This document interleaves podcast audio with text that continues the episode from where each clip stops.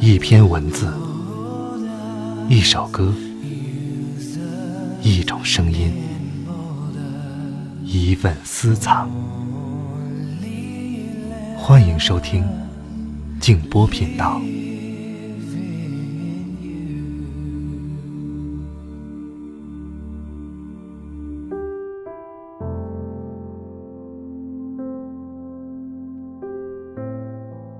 不要在一件别扭的事上纠缠太久。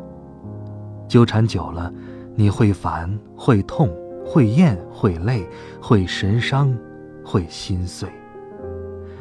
实际上，到最后，你不是跟事儿过不去，而是跟自己过不去。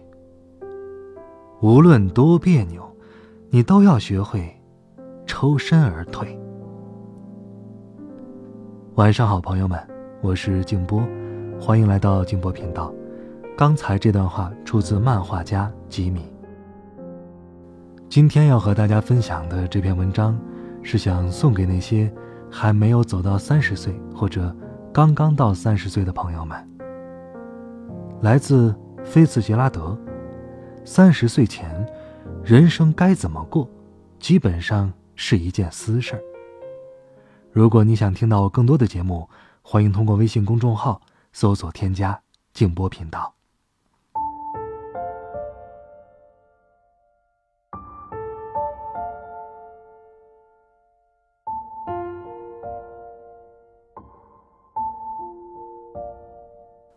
毫无疑问，人的一生就是崩溃的过程。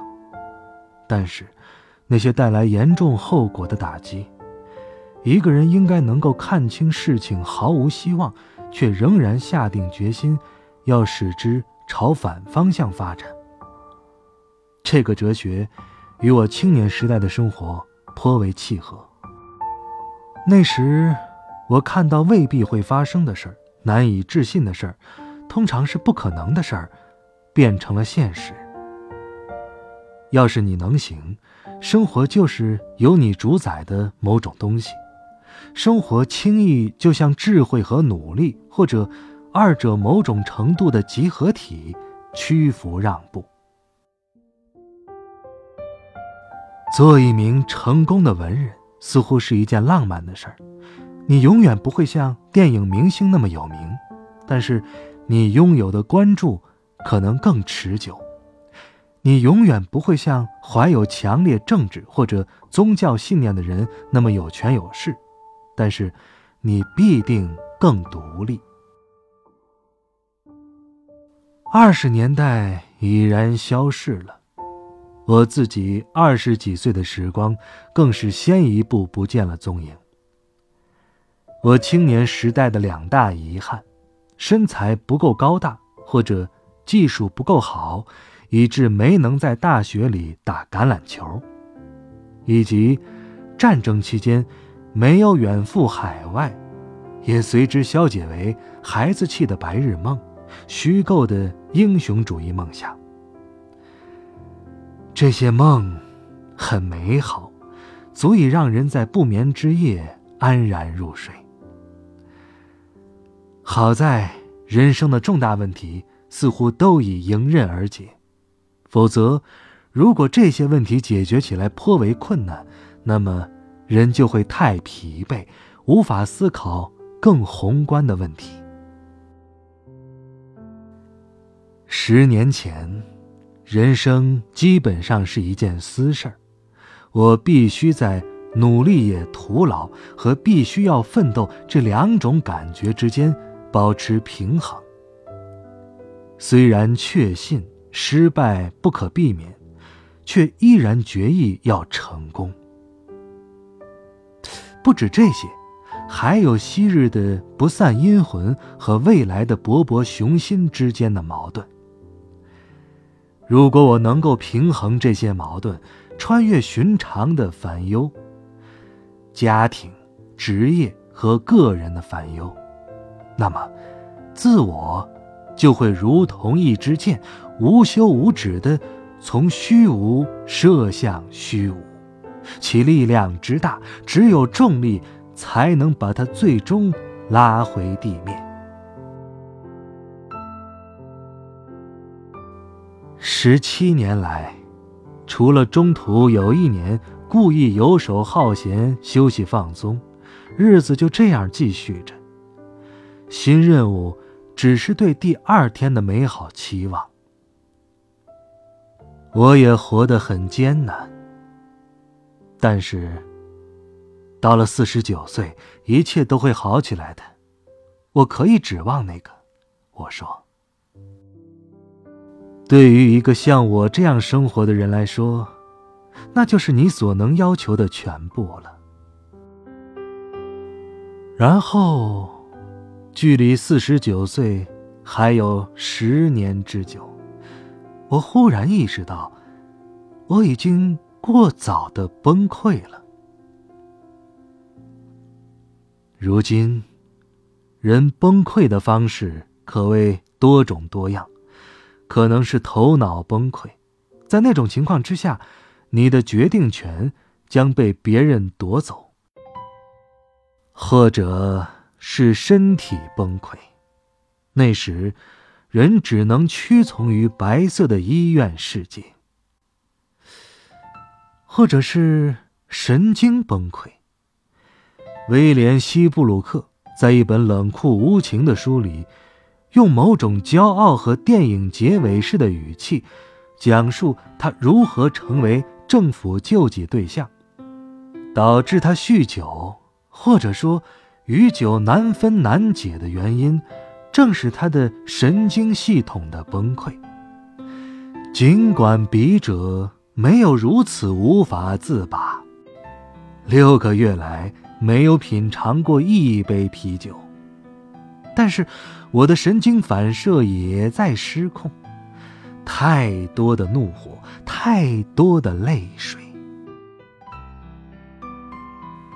此外，回到我的论题，人生的攻击变化多端，对于崩溃的认识，并非随着打击而来，而是在打击暂时缓解期间。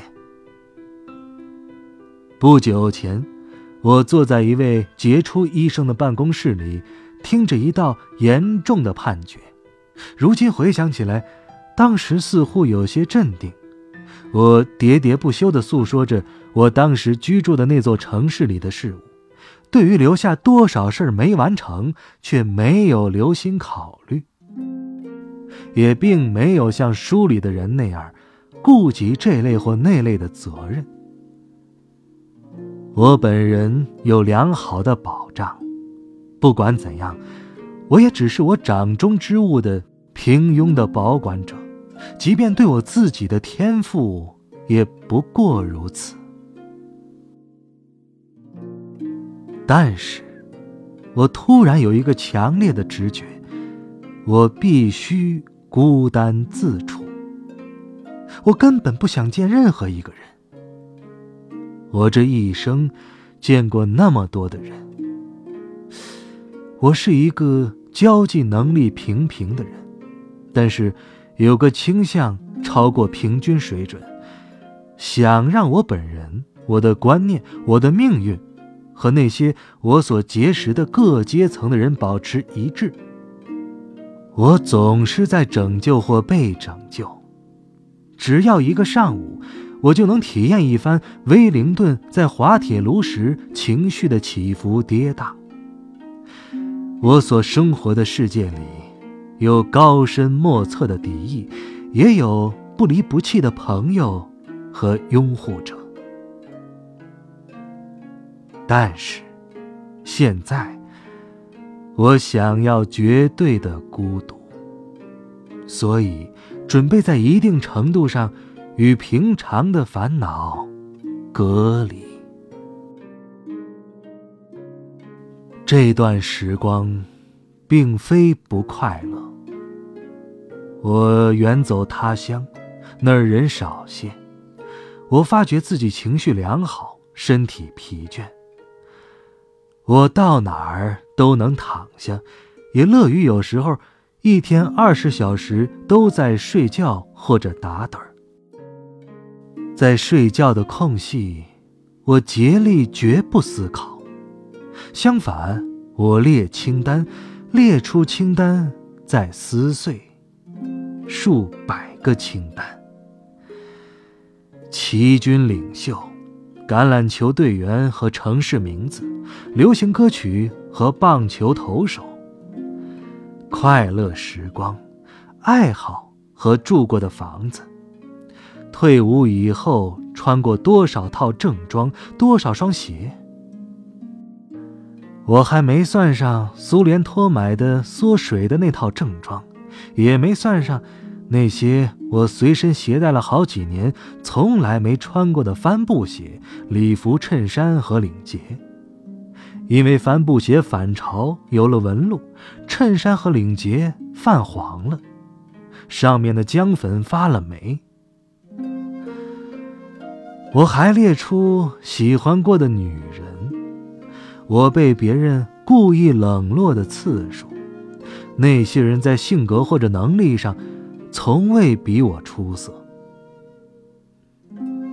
然后，出人意料的，我忽然感觉好些了。一听到新闻，我便像旧盘子一样碎裂了。这就是这个故事的真正结局。对此，到底该怎么办呢？这个问题将不得不搁置在以前所有的时间的子宫里。不用多说，我孤零零的抱着枕头过了差不多一个小时，开始意识到，两年来。我的生活一直在榨取那些我并不拥有的资源，我一直在彻彻底底的抵押自己的身体和精神。与之相比，生活回赠我的小礼物，又算什么呢？那段时间，我曾经为自己有追求方向而深感自豪。而且有信心，坚持独立。我意识到，在那两年，为了保存什么东西，也许是内心的宁静，也许不是，我已经放弃了自己以前所喜爱的所有东西。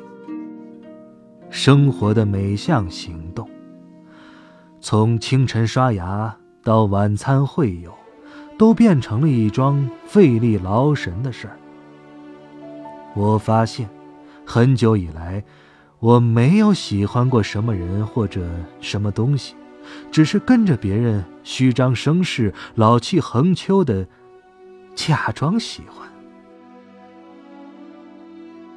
我发现，即便是我对那些至亲至爱者的爱。也变成了一种仅仅为爱而做出的尝试。那些漫不经心的关系，和编辑、烟草商、朋友的孩子的关系，只不过是基于旧日之交。我记得自己理应维系的东西而已。就在同一个月。诸如收音机里的声音、杂志上的广告、火车的鸣叫、乡村的死寂这样的东西，都让我感到痛苦。我轻视人类的温和柔情，我动不动想吵架争论，近乎顽固苛刻。在我无法入睡的时候，憎恨夜晚，也憎恨白天。因为白天之后就是夜晚。现在我睡在心脏那一侧，因为我知道，我越是早点筋疲力尽，即使只是有一点累，那个做噩梦的幸福时刻就会越早到来。噩梦像是一种宣泄。能让我更好的迎接新的一天。一些特定的地点，特定的面孔，我尚可看。如同大多数中西部人一样，我只有一丁点儿最模糊的种族偏见。我总是偷偷的渴慕那些可爱的斯堪的纳维亚金色女郎。她们坐在圣保罗饭店的门廊上。可惜，她们的抛头露面不够节制，进不了所谓的社交界。她们。太正派，做不了勾人的小鸡，又未免太鲁莽。匆匆走出乡村，要在这片阳光之下抢得一席之地。不过，我总记得绕道几个街区，只为瞥一眼那光彩照人的金发。领略一个我永远不会结识的姑娘的鲜艳愉快的魅力。这个话题很都市化，没有人感兴趣，也扯得太远了，偏离了刚才提到的事实。最近这些日子，我无法忍受看到凯尔特人、英格兰人、政治家、陌生人、弗吉尼亚人。黑人，浅黑或者深黑，猎人，或者店员，广义上的中间人，所有作家。我小心翼翼的避开作家，因为他们能把麻烦写下来，使之永垂不朽，别人可做不到。所有被冠以某某阶层头衔的某某阶层，以及。某某阶层里的大部分成员，为了所有衣池，我喜欢上了医生。大约十三岁以下的小女孩，还有大约八岁以上有教养的男孩，我只能和这几类人和睦愉快的相处。哦，忘了补充。我喜欢老头七十岁以上的老头有时候六十岁以上也行，只要他们的脸看起来饱经风霜。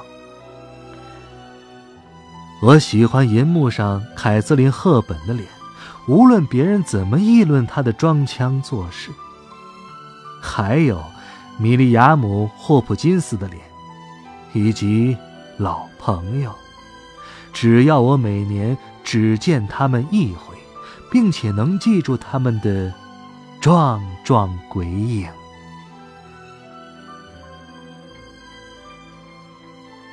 一切都相当不近人情、枯槁贫乏，不是吗？好吧，孩子们。这就是崩溃的真正标志。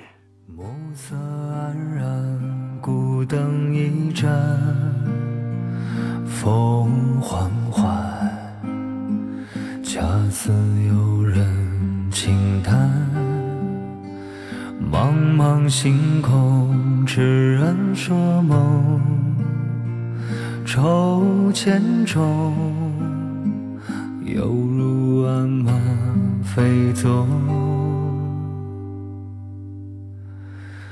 该如何从容才可以面对命运的摆弄？该如何放松才可以平静内心的潮涌？悠悠夜空冷落了清风，寂寞苍穹。孤独了英雄。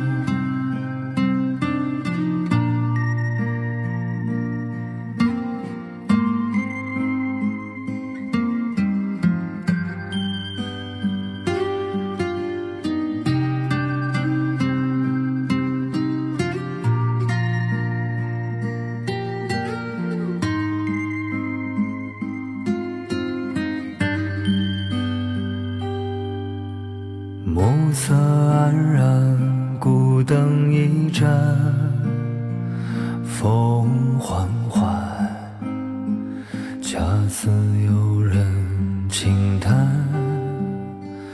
茫茫星空，痴人说梦，愁千种，犹如万马飞走。该如何从容，才可以面对命运的摆弄？该如何放松，才可以平静内心的潮涌？悠悠夜空，冷落了清风，寂寞苍穹，孤独了英雄。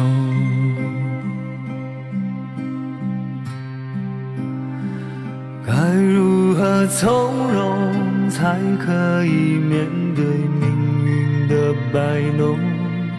该如何放松，才可以平静内心的潮涌？已将千年的梦揉碎在手中，挥挥手。